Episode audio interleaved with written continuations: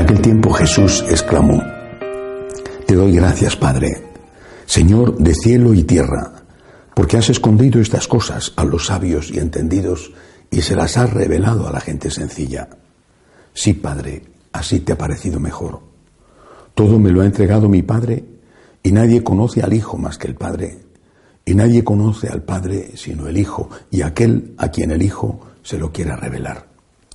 Venid a mí todos los que estáis cansados y agobiados, y yo os aliviaré. Cargad con mi yugo y aprended de mí, que soy manso y humilde de corazón, y encontraréis vuestro descanso, porque mi yugo es llevadero y mi carga ligera. Palabra del Señor. Gloria a ti, Señor. La Iglesia nos invita hoy a mirar hacia atrás y a mirar hacia arriba. A mirar hacia atrás para no olvidar a los que nos han precedido y que ya no están entre nosotros, nuestros difuntos. Mirar hacia arriba, mirar hacia el cielo, donde confiamos que estén ellos y donde precisamente queremos que estén y por eso les aplicamos la intención de la Santa Misa. Cuando miramos hacia atrás, no estamos recordando un pasado que son cenizas, estamos recordando tantos ejemplos buenos de los que nos han precedido. Claro que también tuvieron cosas malas, igual que nosotros, algunas que nosotros no tenemos y otras que tenemos nosotros y no ellos. Pero cuántas cosas buenas, cuánta generosidad, cuánto sacrificio, cuánto amor, cuánta fidelidad. He tenido la suerte de vivir en una familia católica y de recibir la fe de mis padres. Eso es una bendición impagable. He visto cómo mis padres sacrificaban para sacar a la familia adelante.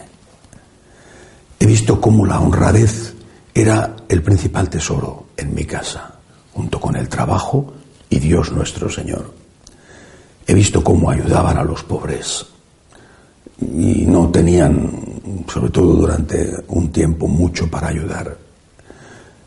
Y seguro que esta experiencia mía, de mis padres, que confío y rezo para que estén en el cielo, esta experiencia mía es la mía, pero cada uno tiene la suya.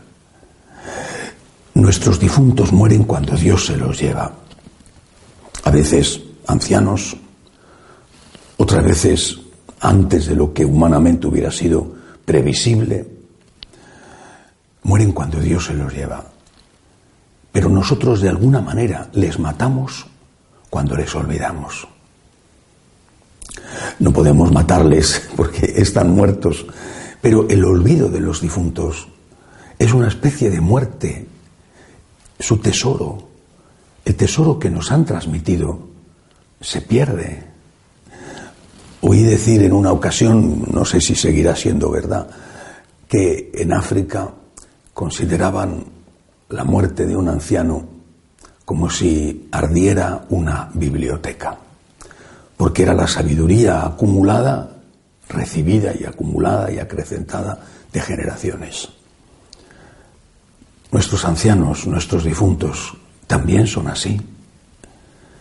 Olvidarlos significa perder el tesoro acumulado no solamente por ellos, sino recibido de ellos por sus padres, nuestros abuelos, y por los anteriores, que no recordamos porque lógicamente no los hemos conocido. Olvidar a nuestros mayores es matarlos y perdernos el gran tesoro que nos han dejado, repito, aunque no hayan sido perfectos, que no lo habrán sido, porque perfecto solo es Dios e inmaculado la Virgen María. Muchas veces le digo a la gente que se queja de su familia, claro, hay situaciones terribles, eso es verdad, y cada vez son más por desgracia, pero en general les digo, mira, tu familia no es perfecta, pero tienes una familia. Es mucho mejor eso que no tener nada. Dale gracias a Dios por la familia que tuviste, que no es perfecta. Pero mira lo positivo, porque eso es lo que te han transmitido y eso es lo que tú tienes, además, el deber de transmitir. Pero hoy no solamente es un día para recordar a los difuntos, sino también para rezar por ellos. Me parece un signo clarísimo de la secularización de la Iglesia, cuando hablo de la Iglesia me refiero también a los católicos practicantes, el hecho de que ya no se encarguen misas por los difuntos. ¿Los has olvidado? Quizá hiciste el funeral, pero llega el aniversario y ya lo has olvidado. No sabes qué día murió tu papá, no sabes qué día murió tu mamá, no sabes qué día murió un hermano, una hermana, un amigo. Ya no rezas por ellos. Es posible que hayas logrado la indulgencia plenaria, con lo cual ciertamente es suficiente, pero eso seguro que serán pocos los que lo han hecho. Mirar hacia atrás y mirar hacia arriba.